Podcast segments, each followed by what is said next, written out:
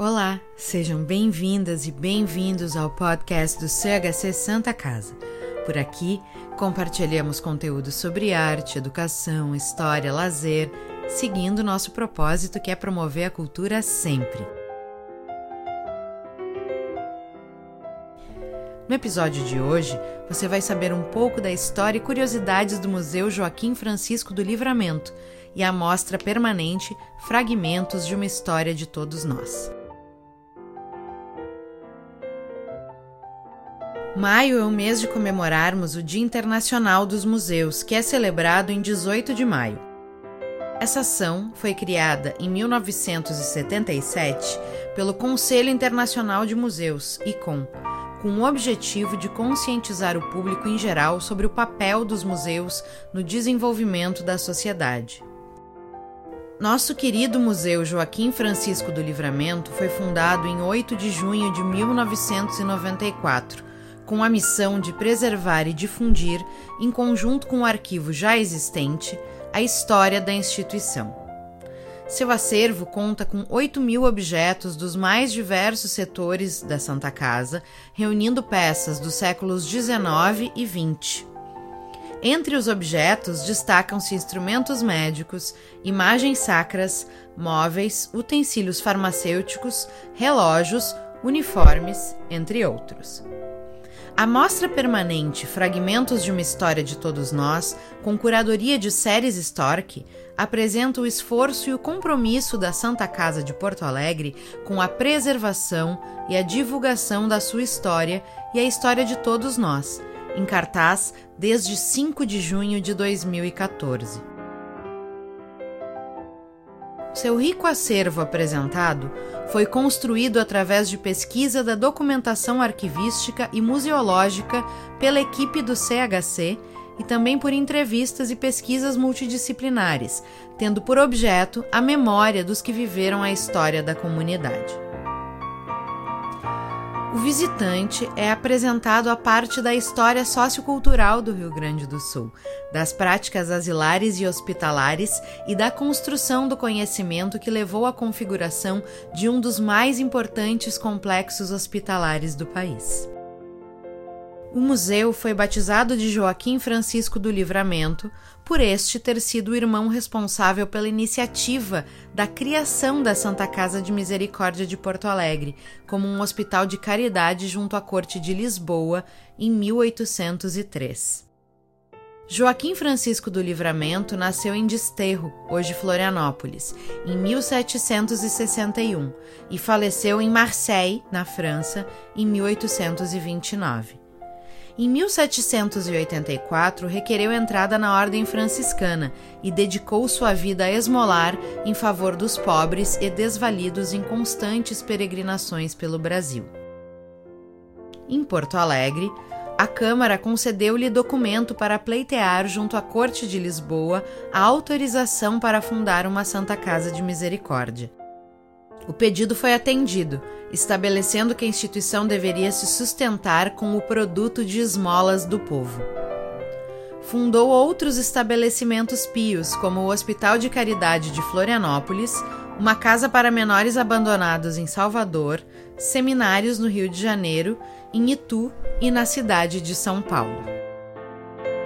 Anteriormente, havia carência de serviços médicos hospitalares voltados à população civil, já que os hospitais que existiam na capitania eram estritamente militares.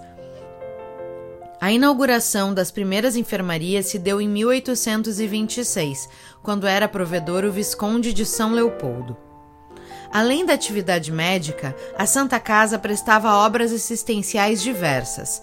Na doença, seja física ou psicológica, socorria criminosos, pobres e pessoas escravizadas. Amparava viúvas, crianças e velhos abandonados.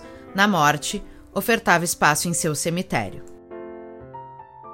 O Rio Grande do Sul só foi integrado ao território brasileiro em 1801, depois de acirradas disputas entre espanhóis e portugueses, apenas dois anos antes da fundação da Santa Casa. Em outubro do ano de 1803, a Câmara local formalizou a sua criação, escolhendo como provedor o governador da capitania, Paulo José da Silva Gama. Somente em 1814 foi fundada a Irmandade da Santa Casa de Misericórdia de Porto Alegre, responsável pela manutenção e administração da Santa Casa. No ano seguinte, houve a eleição da primeira mesa administrativa da Irmandade, composta por homens bons e vários militares de renome. A Misericórdia continuamente prestou à cidade um serviço de suma importância, provendo auxílio nos mais diversos aspectos da vida: na doença, com o hospital e a botica, na morte, por meio de seus cemitérios, no abandono infantil através da roda dos expostos, da pupileira e do serviço social, na loucura com a enfermaria dos alienados, na velhice pelo acolhimento asilar na acolhida de pessoas escravizadas e imigrantes, na assistência espiritual aos pacientes e aos condenados à forca na vila de Porto Alegre, nas epidemias de cólera morbus, febre amarela, gripe espanhola, entre outras, e nos conflitos militares como a Revolução Farroupilha, a Guerra do Paraguai e outras revoltas, cuidando e sepultando as vítimas. Os objetos mais antigos da exposição datam de março de 1856. São imagens de vestir alusivas a Santa Maria Madalena, de Nossa Senhora e Cristo crucificado, encomendadas da Bahia, que custaram mais de 488 mil réis. O responsável por essa transação foi Loupo Gonçalves Bastos, à época provedor emérito e benfeitor da instituição. As mencionadas imagens litúrgicas foram entregues em 1858 ao então mordomo da capela, Manuel Luiz Correa. Atualmente, as imagens de Santa Maria Madalena e de Nossa Senhora estão expostas aos visitantes. A Santa Casa sempre foi local de acolhimento, ensejando os mais diversos tipos de contato social e de formas culturais. O quintal da misericórdia era o lugar para o exercício da autonomia, da liberdade cultural e também linguística das camadas populares, dos alienados, dos imigrantes de diversas origens, dos militares do exército e da brigada militar, dos escravizados ou libertos.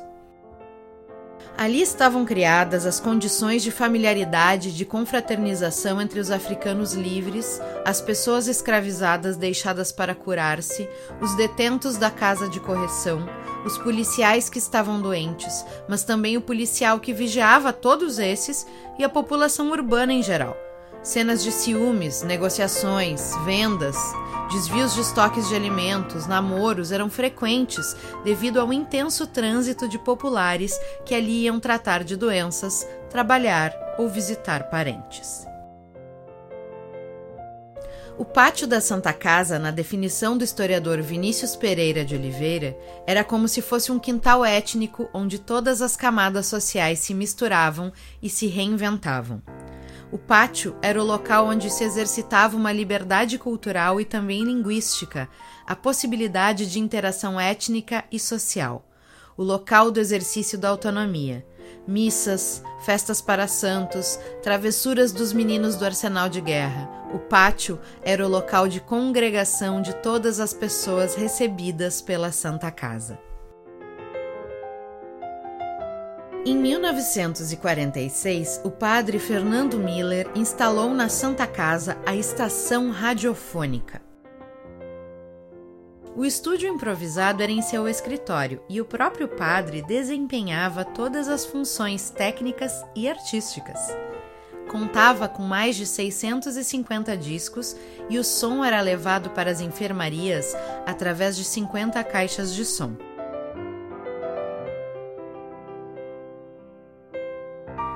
Paciente Amaro Leite Ferreira, paralítico, foi um colaborador entusiasta e sugeriu a transmissão de esquetes que ele mesmo escolhia, distribuía e interpretava.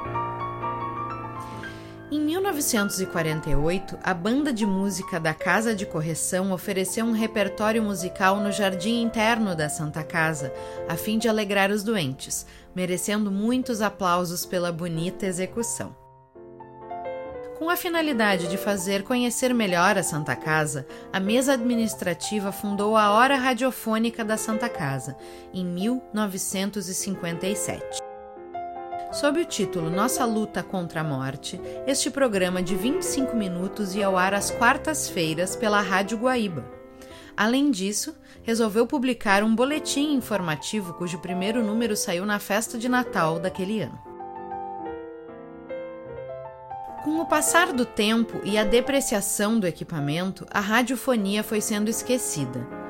Em 1985, o capelão Afonso retomou a ideia e modernizou todo o sistema de comunicação. Mantinha uma programação diária com cantos, orações, músicas, informações e notícias essa retomada teve boa acolhida junto a pacientes, funcionários, médicos e manteve-se até 1992. O museu está aos poucos retomando o atendimento ao público, seguindo todas as recomendações do Ministério da Saúde, Conselho Internacional de Museus e decreto da Prefeitura de Porto Alegre em relação à prevenção ao Covid-19. Basta acessar o site para saber como estão funcionando nossos dias e horários de atendimento. Se você preferir ficar em casa, acompanhe nossa programação do CHC Conecta, onde oferecemos diversas atividades pelos canais do CHC nas redes sociais, com novidades todas as semanas. E esse foi mais um episódio do podcast do CHC Santa Casa, produzido através de conteúdos da exposição Fragmentos de uma História de Todos Nós e das publicações Artes Plásticas no Rio Grande do Sul, de Atos Damasceno, Imagem em Procissão, um estudo das imagens de vestir nos acervos da Santa Casa de Misericórdia de Porto Alegre, de Gabriela Carvalho da Luz. CHC sempre contribuindo para que mais cultura chegue a toda a comunidade. Quer vir com a gente nesse propósito? Faça parte, contribua. Saiba mais em www.chcsantacasa.org.br/apoie. O CHC Santa Casa tem o patrocínio de Dorf Quetal, Facta Financeira SA e Florence, apoio de Bode Pasa, Dr. Clean, Ercosul Alimentos e Mirador Spare Parts. Financiamento da Lei de Incentivo à Cultura, Secretaria Especial da Cultura, Ministério da Cidadania e Governo Federal.